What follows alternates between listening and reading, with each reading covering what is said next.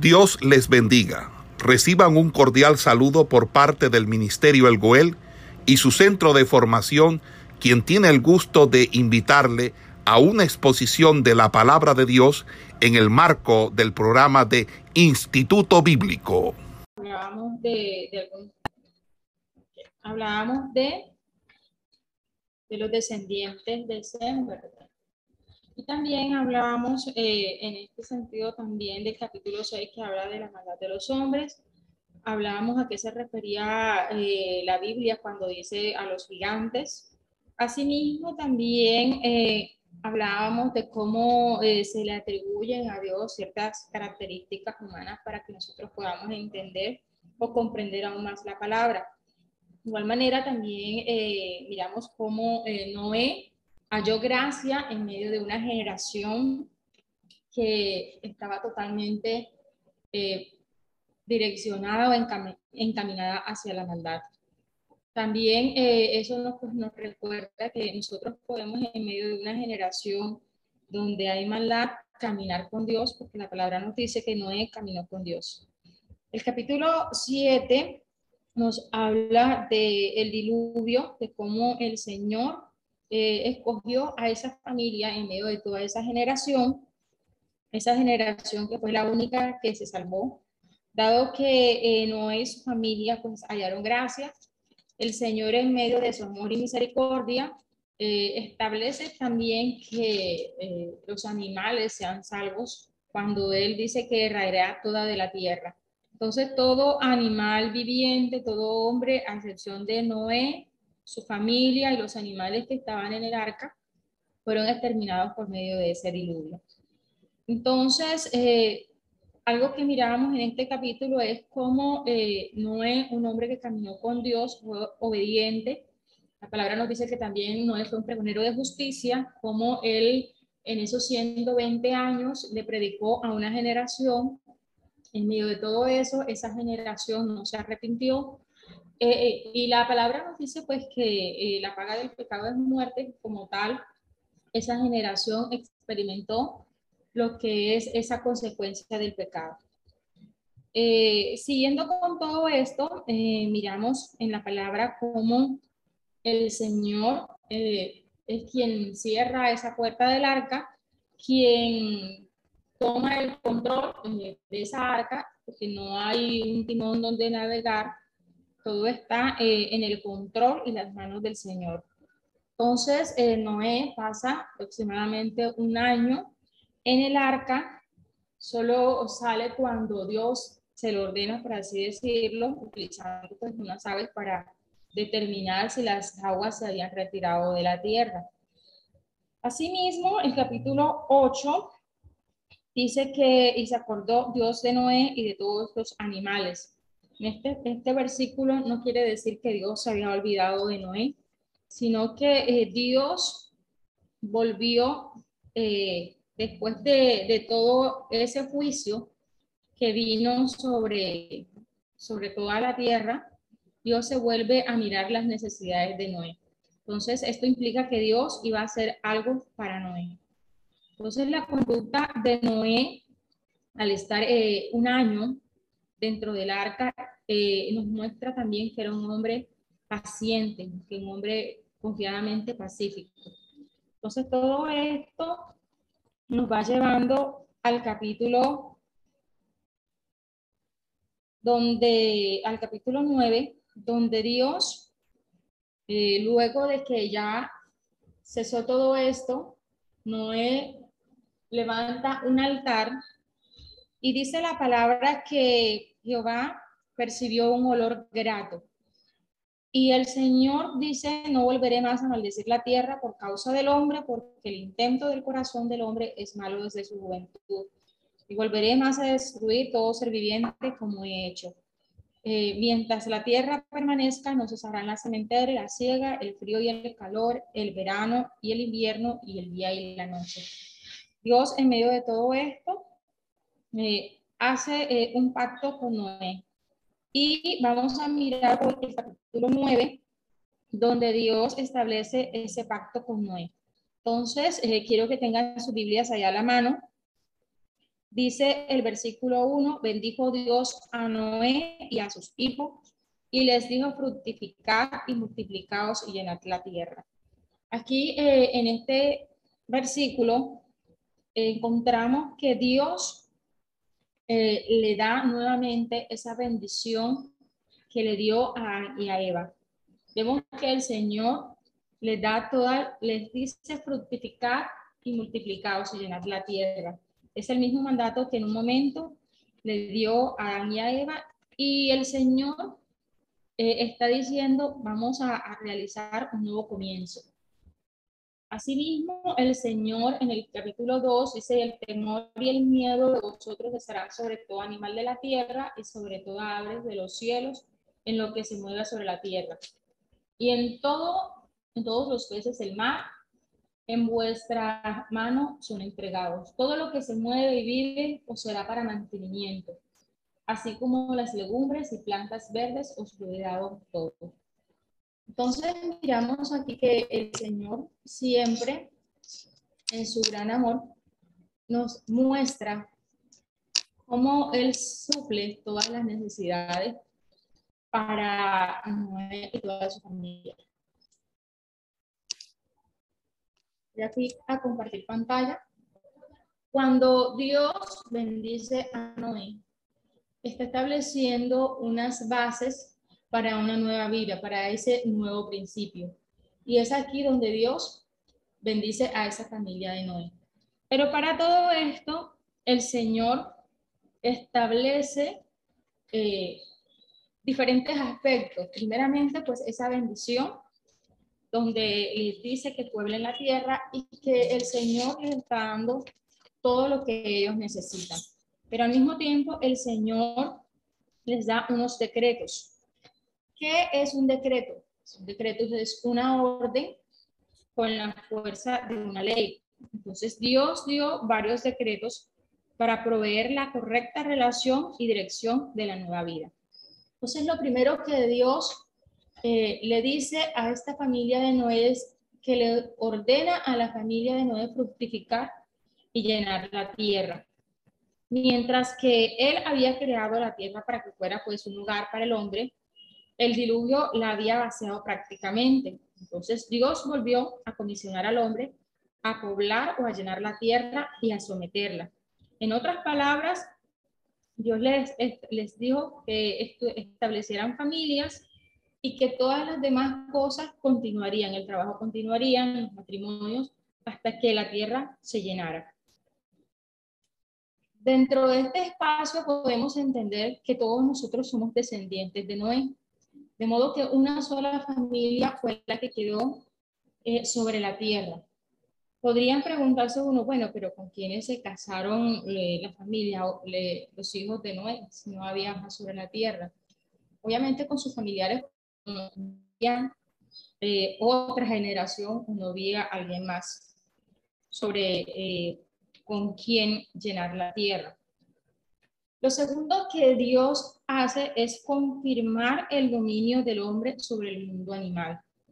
Le puso a los animales el temor al hombre y dio a este el derecho, pues también de, matarlos para alimentarse. A diferencia de, cuando Adán y Eva son colocados en el jardín del Edén, el Señor les dice que las plantas y los animales serán para su alimento.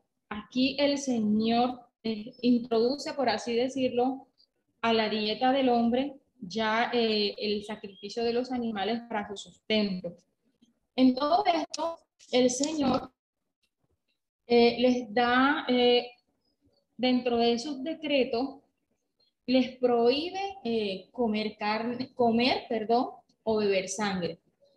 ¿Por qué el Señor les prohíbe esto? Pues la sangre es considerado un símbolo de la vida.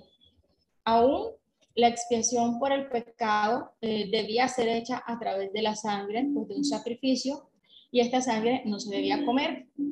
Levítico 17:10 eh, habla de, esto, de cómo eh, el hombre debe eh, utilizar los sacrificios en este caso, eh, de la sangre para expiación del pecado. En, en Hechos 15:28, el Señor eh, les da eh, nuevamente a su pueblo, ya nos ubicamos en el Nuevo Testamento, eh, había pues cierta discusión, por así decirlo, acerca de, de, que los nuevos creyentes debían practicar ciertas costumbres. Digamos que si hubo un concilio, en este concilio aún se mantiene esta prohibición, dice Hechos 15, 28, 29, dice, porque ha parecido bien al Espíritu Santo y a nosotros no imponernos ninguna carga más que estas cosas necesarias, que os abstengáis de los sacrificados a los ídolos, de sangre, de ahogado y de fornicación, de las cuales cosas si os guardáis haréis pasadlo bien. Eh, si vamos al aspecto también de cuando el Señor nos dice abstenernos del ahogado, eh, no debiéramos de comer ninguna, eh, ninguna carne que aún mantenga la sangre. Entonces, el Señor, dentro de estos decretos que le da a la familia de Noé, el Señor también pues estipula que no se, no se debería derramar sangre no se debería dar a otra persona porque también cuando nosotros hacemos esto, nosotros eh, atentando pues contra la vida de una persona y eh, es un hecho o estamos derramando sangre sobre la tierra. Vamos a, a mirar aquí, esta cita dice, si cualquier varón de la casa de Israel o de los extranjeros que moran entre ellos comiere alguna sangre, yo pondré mi rostro contra la persona que comiere sangre y la cortaré de entre su pueblo. Entonces, podemos observar de que el Señor eh, establece como esa ley de que el hombre no, no, debe y no puede comer la sangre. Y el Señor dice, la cortaré de entre su pueblo. Es decir, eh, el hombre pagará el precio de esa sangre. Siguiendo pues con esos decretos que el Señor establece para la familia de Noé, Dios estableció esa pena capital.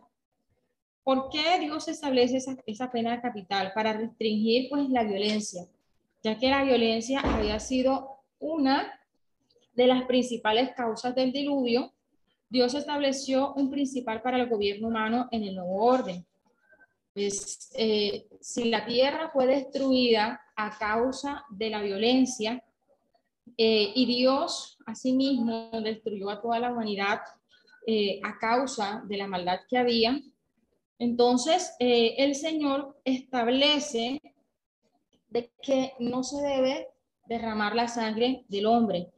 Además, algo que también es importante es que el Señor enseña de que el hombre, por ser hecho a la imagen de Dios, no debe eh, atacar o ir en contra de su hermano. Aquí Génesis, más adelante, el 9, 5, 6 dice, porque ciertamente, ciertamente demandaré la sangre de vuestras vidas. De mano de todo animal la demandaré y de mano del hombre de mano del varón de su hermano demandaré la vida del hombre. El que derramare sangre de hombre por el hombre, su sangre será derramada, porque a imagen de Dios es hecho el hombre. Entonces, podemos ver que ante los ojos de Dios, cuando eh, el ser humano eh, ataca o le quita la vida a otra persona, eh, está quitando también parte de, de esa imagen de Dios. Entonces es así, dice el Señor, que de mano del varón su hermano demandaré la vida del hombre. Todos provenimos de esa misma sangre, de esa misma familia, que es la familia de Noé. Además, pues todo eh, asesinato es un fratricidio, es matar a un hermano, porque todos somos de la misma familia. Dios decretó que lo mismo fuera ajusticiado por los hombres estos como sus agentes. De allí que Dios da el poder al hombre para que él pueda en tales circunstancias, eh, mediante su autoridad, en diferentes aspectos, digamos, aplicar la justicia, ya sea para prevenir ese crimen o para castigar según sea. Romanos eh, 13, 1, 7. no sé si tienen los micrófonos abiertos para que alguien, por favor, me lo lea. Podemos buscar Romanos 13,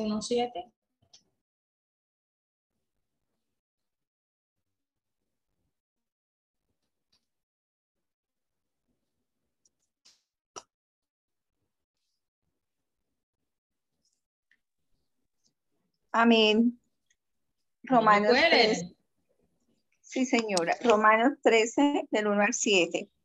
Dice, sométase toda persona a las autoridades superiores, porque no hay autoridad sino de parte de Dios y las que hay por Dios han sido establecidas. De modo que quien se opone a la autoridad, a lo establecido por Dios, resiste, y los que resisten acarrean condenación para sí mismos porque los magistrados no están para infundir temor al que hace bien, sino al malo. ¿Quieres pues no temer a la autoridad?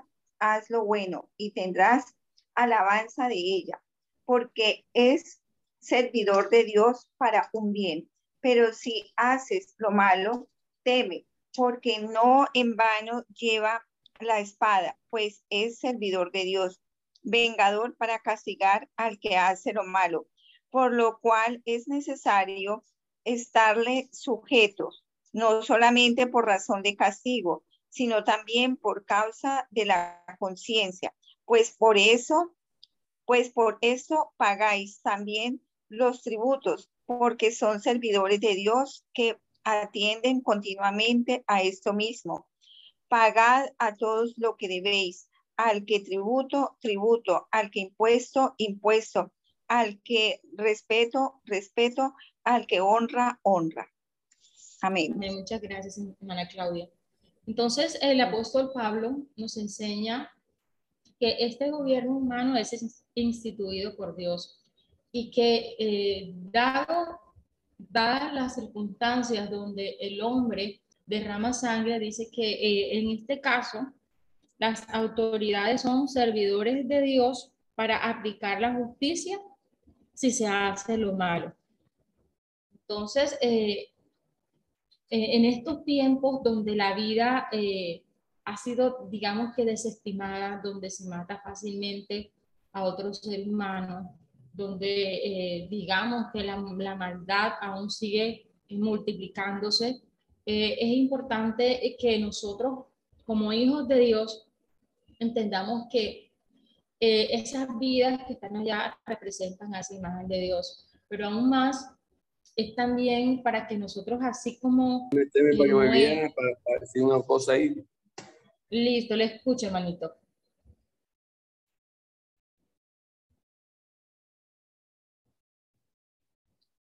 ¿Iba a decir algo, hermano Roger? Bueno, seguimos. Discúlpeme, discúlpeme, estaba así. Era en la clase del profesor David, del pastor David. Oye, discúlpeme, siga. Disculpe la interrupción. Bueno, seguimos. Entonces, eh, podemos ver dentro de todo esto cómo Dios dio las provisiones para Adán y para Noé. Si nosotros miramos en Génesis 1.2, el Señor les dice fructifiquen, incrementen, llenen la tierra, sométanla. Eh, asimismo, Dios le dijo a Noé, fructifiquen, incrementen, llenen, pueblen la tierra. Así como Dios le dio dominio a Adán sobre los animales, asimismo le dio ese dominio a Noé. Eh, aparte de eso, pues ya la carne se agrega pues, a la dieta del ser humano. Y eh, el Señor proveyó para el sustento de gran vegetales, frutas, y había una sola fruta prohibida. En el caso eh, de Noé, se prohíbe tomar la sangre. Y hay una ley que se estableció y es que eh, cualquier persona que traiga homicidio, pues también debería pagar las consecuencias, que es muerte para el homicida en este caso. Bueno, hasta el momento, ¿tienen alguna pregunta? Eh, ¿Hasta dónde vamos? Yo.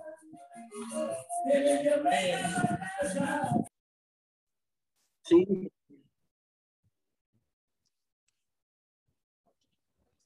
Bueno, eh, siguiendo pues con, con, el capítulo, vamos a, a mirar de que el Señor también establece para Noé un pacto.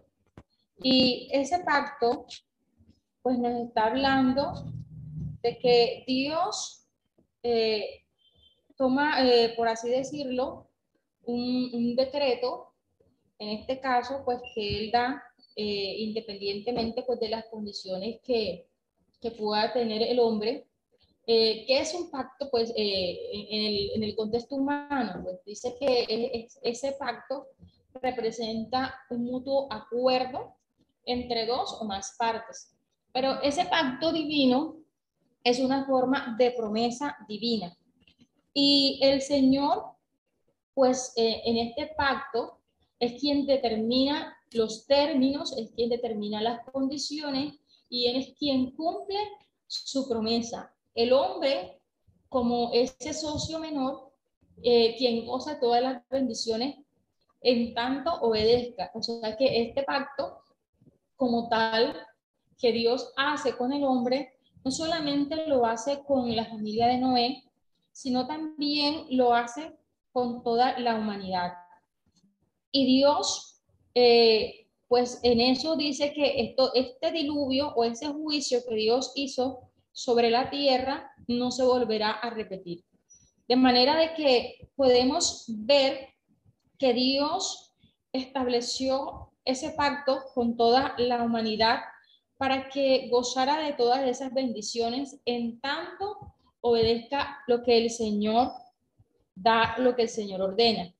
Dios eh, estableció pactos con Noé primeramente, luego establece pactos con Abraham, con Moisés y David. Cada pacto que Dios iba haciendo era rico en promesa y pues tenía esa revelación de los propósitos redentores de Dios. Y eh, en todo esto, miramos que el Señor, eh, ese pacto que hace con, con Noé fue incondicional, independientemente de la conducta del hombre, para su cumplimiento, Dios no iba a volver a traer ese juicio eh, del diluvio como tal o de las aguas para la humanidad.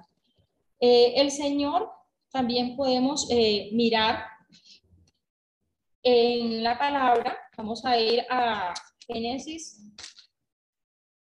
9.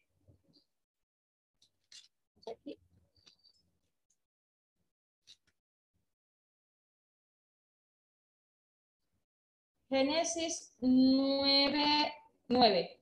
Dice aquí, he aquí que yo establezco mi pacto con vosotros y con vuestros descendientes después de vosotros, y con todo ser viviente que está con vosotros, aves, animales y toda bestia de la tierra que está con vosotros, desde todos los que salieron del arca hasta todo animal de la tierra. Estableceré mi pacto con vosotros y no exterminaré ya más toda carne con aguas de diluvio, ni habrá más diluvio para destruir la tierra. Y dijo Dios, esta es la señal del pacto que yo establezco entre mí y vosotros y todo ser viviente que está con vosotros por los siglos perpetuos. Entonces, podemos ver de que el Señor eh, les dijo que iba a establecer ese pacto. Eh, el Señor en todo esto eh, estableció de que el ser humano iba a tener, eh, por decir así, sus generaciones iban a continuar sobre la tierra. Eh, en todo esto podemos mirar que todos estos pactos que Dios hizo con el hombre, pues eh, traía a colación ese pacto que sería el pacto perfecto, donde el Señor Cristo Jesús trae ese nuevo pacto. Y es donde Dios ya establece un pacto con personas específicas que tuvieron un carácter eh, condicional. Entonces, eh, miramos aquí, vamos a ir a Romanos 2.4. el Señor dice que estableció su pacto con Noé independientemente de, su comportamiento o de su actuar. Pero eh, miramos en Romanos 2.4 que el Señor, más que nada, estableció su pacto por su benignidad, por su paciencia y por su longanimidad, dice la palabra. Entonces, Romanos 2.4 nos dice de esta manera. o menospreciáis las riquezas de su benignidad, paciencia y longanimidad, ignorando que su benignidad te guía al arrepentimiento. Aquí el Señor cuando trae ese nuevo pacto con Jesucristo, no nos, no, nos está diciendo que Él nos va a guiar primeramente hacia ese arrepentimiento. Ya Dios no va a establecer su pacto con ciertas personas, sino con toda esta generación que tiene ese carácter condicional. ¿Y cuál es ese carácter condicional? Que Dios dirigiría al hombre al arrepentimiento principalmente. Entonces, eh, volvemos nuevamente a Génesis. En Génesis el Señor estableció esa señal del pacto. Y es que el Señor dice que cada vez que el, viéramos este arco iris en las nubes, recordaríamos ese pacto. Dice así el Señor: Mi arco he puesto en las nubes, el cual será por señal del pacto entre mí y la tierra. Y sucederá que cuando haga venir nubes sobre la tierra, se dejará ver entonces mi arco en las nubes y me acordaré del pacto mío que hay entre mí y vosotros y todo ser viviente de toda carne, y no habrá más diluvio de aguas para destruir toda carne. Estará el arco en las nubes y lo veré, y me acordaré del pacto perpetuo entre Dios y todo ser viviente, con toda carne que hay sobre la tierra. Dijo pues Dios a Noé, por favor, silenciamos los micrófonos. Dijo pues Dios a Noé, esta es la señal del pacto que he establecido entre mí y toda carne que está sobre la tierra. Eh, hoy podemos eh, ver no solamente que se utilizan pues los colores como tal del arco iris, sino que se han tergiversado en muchas cosas. Pero como tal, podemos observar que en medio de todo esto, el Señor nos da un recordatorio. Y es que para Dios y el hombre, de, eh, eh, cuando Dios y el hombre dice que eh, traería este arco, el Señor se acordaría de que estableció su pacto con la tierra y de que ese arco iris que aparecería después de una tormenta, pues ese símbolo apropiado de la promesa de Dios.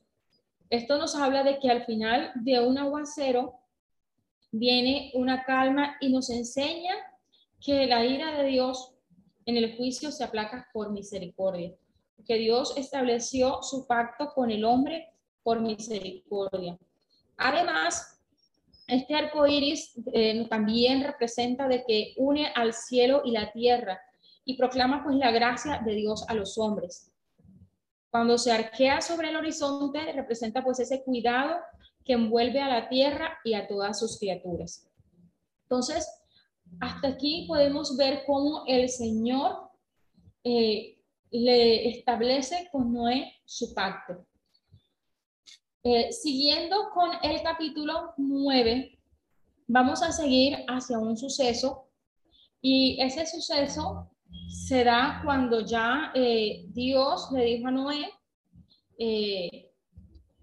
le dio todas sus bendiciones, le estableció cuáles serían, digamos por así, los decretos que debían de seguir. Entonces vemos a Noé como buen campesino, empieza a cultivar la tierra. Y dice el verso 18, eh, los hijos de Noé que salieron del arca fueron Shem, Cam y Jafet. Y Cam es el padre de Canaán. Estos tres son los hijos de Noé y de ellos fue llena toda la tierra. Entonces aquí eh, estos dos versículos nos están dando un contexto, primero eh, explicándonos, recordándonos quiénes son los descendientes de Noé. Dice pues el verso 20, después comenzó Noé a labrar la tierra y plantó una viña y bebió del vino y se embriagó y estaba descubierto en medio de su tienda. Entonces, este otro suceso nos recuerda la embriaguez de Noé. En cuanto al Antiguo Testamento, vamos a encontrar que esta es una de las primeras referencias que nos habla eh, como tal de, de la, de vino. Eh, en el Nuevo Testamento antes no vamos a encontrar una prohibición como tal, pero vamos a encontrar en Efesios 5:18, el Nuevo Testamento, que la palabra dice, no os embriaguéis con vino, en lo cual hay disolución, antes bien sean llenos del Espíritu. Entonces, eh, el cuadro de Noé, pues tendido eh, en su tienda, ebrio, es, un espectáculo como tal, pues vergonzoso, pero contiene eh, un gran significado moral. Pues con seguridad Noé no pudo haber ignorado cuáles eran los efectos del vino. Eh, la verdad no se menciona como uno de los pecados pues antediluvianos, pero se sugiere que la descripción pues que el Señor Jesús hizo en Mateo 24, 38, donde dice pues que estaban comiendo y bebiendo, voy a aumentar un poquito aquí eh, esto para que se vea un poco más. les, comparto pantalla.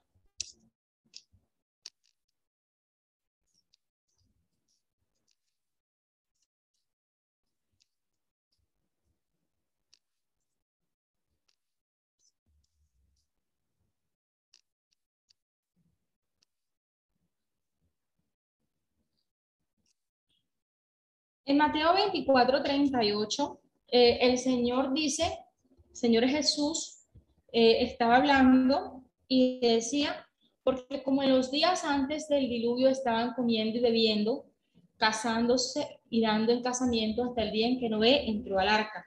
Aunque la palabra no nos refiere dentro del Génesis de que el pecado de la ebriedad estaba, el Señor Jesús nos explica y nos alude a esta parte en Mateo 24, 38. Podemos mirar de que eh, estas cosas sucedían. Por lo tanto, Noé no ignoraba cuáles eran los efectos pues, que tenía el vino. Todo esto nos trae de que nosotros con esta experiencia, con esto que vivió Noé, podemos aprender diferentes cosas de esas experiencias. Pues primeramente es posible que un hombre mantenga una vida sin mancha ante un mundo impío. Que recuerden que Noé halló gracia. Pero que también es posible que ese hombre caiga luego en las tentaciones en su propio hogar. Noé estaba, dice que en su tienda cuando estaba desnudo. Ahora, frecuentemente las tentaciones del interior de una persona pueden ser mucho más mortíferas, pueden ser mucho más crueles a nivel de, hablando del pecado, que las exteriores. Eh, lo otro es que largos años de victoria espiritual no garantizan que estaremos siempre libres de pecado. Primera de Corintios 10 nos recuerda esto. Y esto es para cuando tengamos tres meses, cuatro meses, un año, dos años, cinco, diez, quince, veinte, treinta, no importa los años que tengamos en el Evangelio, el Señor nos recuerda esto. Así que, ¿qué piensa estar firme? mire que no caiga. ¿Por qué? Porque el ser humano, eh, la tentación siempre va a estar allí. Las situaciones siempre van a estar allí. Y muchas veces no las vamos a encontrar fuera, en el exterior. Inclusive pueden estar eh, en, nuestro, en nuestro o dentro de nuestro hogar. Siguiendo con la lectura de Génesis, dice el verso 22. Y Can, padre de Canaán, vio la desnudez de su padre y lo dijo a sus dos hermanos que estaban afuera. Entonces, eh, podemos mirar que el alcohol puede traer unos resultados trágicos a la persona y a su familia.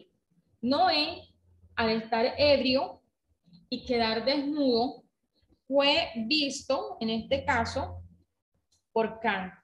Dice, padre de Canaán vio la desnudez de su padre y lo dijo a sus dos hermanos que estaban fuera. Eh, vamos a buscar esta cita, Proverbios 21 y Proverbios 23, 29, 35.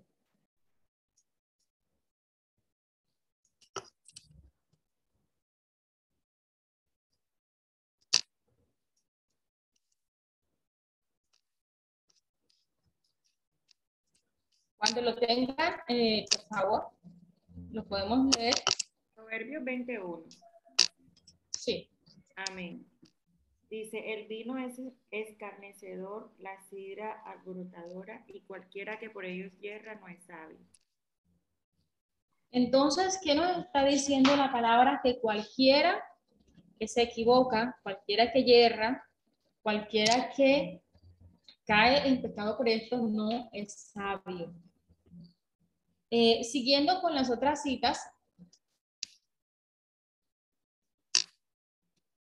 Proverbios 23, del 29 al 35. ¿Quién la tiene? Amén.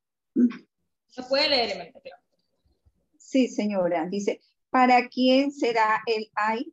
¿Para quién el dolor? ¿Para quién las rencillas? ¿Para quién las quejas? para quien las heridas en balde, para quien lo amoratado de los ojos, para los que se detienen mucho en el vino, para los que van buscando la, la, mistura, la mistura. No mires al vino cuando rojea, cuando resplandece su color en la copa.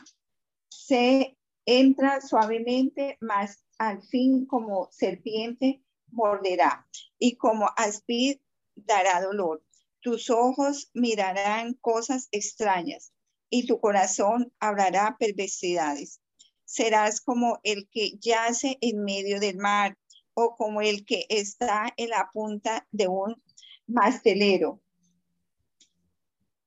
Y dirás, y dirás, me hirieron, mas no me dolió, me azotaron, mas no lo sentí cuando desperté, aún lo volveré a buscar. Ok. Amén. Y dentro de las personas pues, que estamos aquí, ¿quién antes de conocer al Señor eh, se embriagó y vio cosas extrañas? ¿O habló de una forma grosera? ¿Por qué le pregunto? Porque, bueno, eh, estas cosas que nos dice la palabra son cosas que generalmente pasan cuando la persona se embriaga. Dice que eh, para quién el ay, para quién el dolor, para quién la rencilla. Cuando nosotros vemos de que no eh, en Colombia las rencillas de eh, las peleas provocadas por estados de alicoramiento de las personas, cuando las personas se caen, se accidentan y están en, en un estado de embriaguez, pues no, no sienten las heridas, eso no me dolió, y se levantan si, le, si se golpearon, si hicieron nada, en el momento no lo sienten.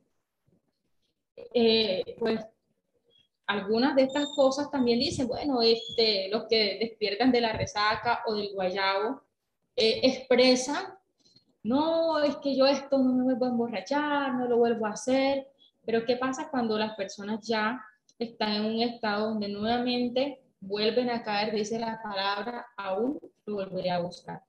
Eh, no sé si hay algún hermano o hermana que tenga un testimonio de pronto de esas experiencias que tuvieron antes de conocer al Señor, o si hay alguien que haya pasado por una experiencia, digamos, fuerte y que de las cuales el Señor lo sacó o las consecuencias que generó en este espacio cuando el ser humano se embriaga. Del alcohol, no del Espíritu Santo.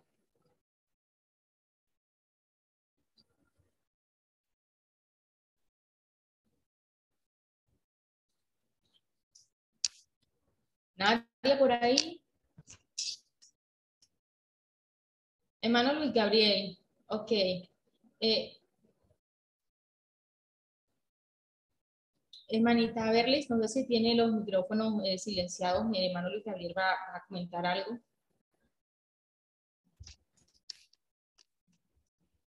Bueno, eh, dice, eh, el alcohol puede traer resultados trágicos a la persona y a la familia, así como lo podemos ver en Proverbios 21, el 23, 29, 35, y pues así como nuestro hermano Luis Gabriel nos dio ese testimonio. Dice la palabra que debemos velar y orar para no entrar en tentación. Mateo 26, 41 pues, a eso. ¿Qué estaba haciendo Noé? No estaba orando, no estaba velando y dejó que esa tentación como tal llegara a su vida. Asimismo, también, ¿qué podemos aprender de esa experiencia que tuvo Noé? pues eh, la actitud de los hijos de Noé. Ante la embriaguez de su padre, pues revela cuál era algo de su carácter.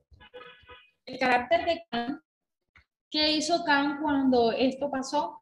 Dice que ese carácter mostró un carácter de falta de respeto al contar a sus hermanos sobre la desnudez de su padre.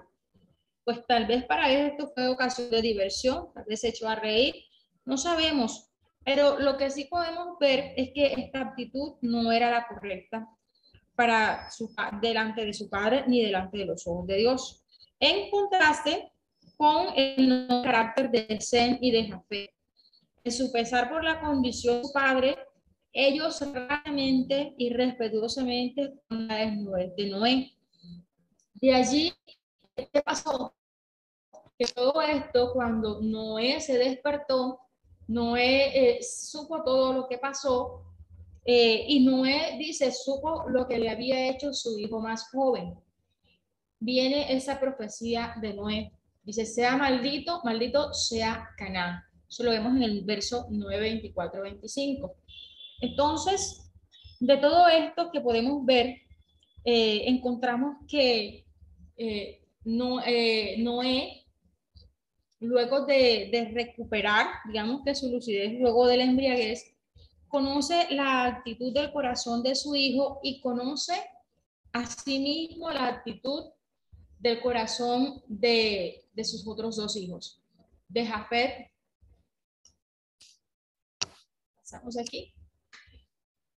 Entonces, eh, miramos también en todo, podemos aprender de todo esto, que cuando eh, el hombre, el ser humano peca, muchas veces los descendientes de esa persona sufren a causa de sus pecados. En este caso, eh, los descendientes de Can, llamado pues lo de Canaán, dice que Noé trae una maldición sobre Canaán, en este caso su nieto. Algunos estudiosos de, la palabra pues dicen que que pudo ser que eh, Can vio la desnudez eh, de Noé y se lo contó a su hijo Canaán y que por ello eh, esta maldición se establece sobre Canaán. Entonces, independientemente de, de quién haya sido, las consecuencias por deshonrar como tal la desnudez de su padre, trae esa maldición, ese juicio. Entonces, eh, los descendientes de Noé, en este caso, cuando eh, Noé trae esa maldición, trae también eh, una promesa para sus otros dos hijos. Y dice el verso 25, maldito sea Canaán, siervo de siervo será a sus hermanos. Dijo más, bendito por Jehová mi Dios sea Zen y sea Canaán su siervo. Aquí el Señor eh, utiliza a Noé para establecer de que los descendientes de Sem serán aquellos que tendrán cautivos o, serán eh, los que estarán sometidos a Sem. Dice, engrandezca Dios a Jafet y habite en las tiendas de Sem y sea Canaán su siervo.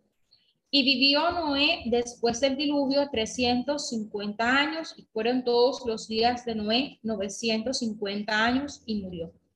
Entonces, eh, el Señor eh, dio a través de esta profecía que Noé dio a sus hijos, más adelante, eh, a medida que vamos, que vamos mirando lo que la palabra nos dice, podemos ver que los descendientes de Can se establecieron en Fenicia y Canaán, donde la maldad de estos y la impureza moral se hace notoria. Asimismo, podemos ver el juicio, que el juicio de Dios viene sobre ellos por esa misma razón. Podemos ver en Génesis 15, 16. Eh, les dejo esta cita para que las lean en casa y podamos pues mirar cómo el Señor trae juicios sobre los descendientes de Cam. Y podemos también mirar de que Dios utilizó a esa rama, a esos descendientes de Sem, para a ese pueblo eh, para castigar, por decirlo así, bajo el mando de Josué, todas las abominaciones y para subyugarlo. Y ahí vemos cumplida esa profecía que Noé dijo, donde los descendientes de Can serán esos servidores y serán subyugados por los descendientes de Sem. Asimismo, los descendientes de Sem heredarían todas las bendiciones espirituales y continuarían con el linaje redentor. Jafet es reconocido como el padre, dice que de los indoeuropeos o arios, su nombre es, similar a la palabra agrandar, y sugiere la bendición de que él recibiría ese gran territorio. Entonces, hasta aquí eh, terminamos el capítulo 9, terminando con la descendencia de Noé, Sem, Cam y Jafet. Entonces, eh, es todo por hoy. Espero pues que tengan un excelente fin de semana. Si ya continuamos con la próxima sesión. Si tienen alguna inquietud, alguna pregunta, pues ya continuamos la próxima semana viendo eh, este Gracias, que sigue acerca de la descendencia de Noé. Gracias, hermana Lili. Bueno, pues con mucho gusto, que Dios me lo Esperamos que este estudio haya sido de bendición para su vida y ministerio. A Dios sea la gloria. Este es el Ministerio El Goel, vidas transformadas para cumplir el propósito de Dios.